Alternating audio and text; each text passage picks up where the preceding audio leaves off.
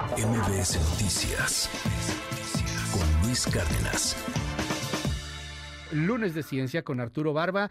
Arturo, platícanos de este avión supersónico de la NASA que va a ser dos horas entre Nueva York y Londres. ¿Cómo estás? Muy buenos días, Arturo.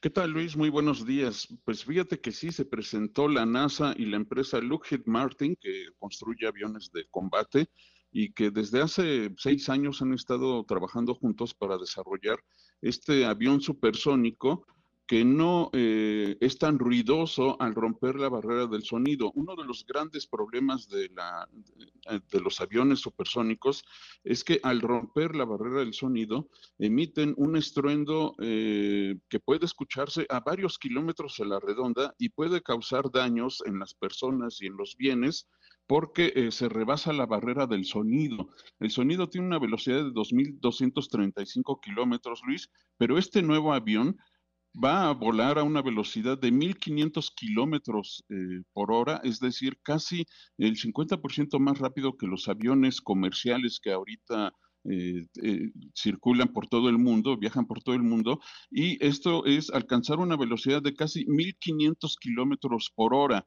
La gran ventaja de estos aviones es que pueden bajar, viajar a, baja altura y no, pueden, no causan tanto ruido y por, y por lo tanto no causan eh, daños en las personas y en los bienes. Eh, los vuelos supersónicos a baja altura fueron prohibidos en la década, hace 50 años, Luis, porque causaba muchos daños. De hecho, los aviones supersónicos de combate estadounidenses en las pruebas en los años 60 fueron demandados con casi 40 mil demandas en Estados Unidos porque causaban daños al volar a baja altura. Por ello, tienen que, viajar estos aviones a más de 10 mil eh, metros de altura y eh, de esa manera no causan daño.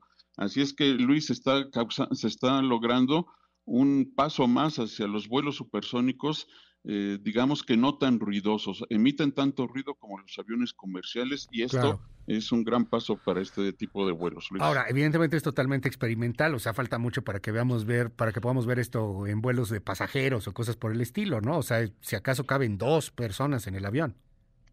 Sí, son ahorita es casi como un avión de combate, es un prototipo experimental, pero una vez que se supere esta barrera del, del sonido sin emitir estos estruendos, ya el paso comercial ya sería en el corto plazo, Luis. Querido Arturo, siempre un honor tenerte en este espacio. Te mando un abrazo y tus redes. Sí, en arroba banabluis y en sapiensideas.com. Gracias, es Arturo Barba, nuestro colaborador en ciencia. MBS Noticias con Luis Cárdenas.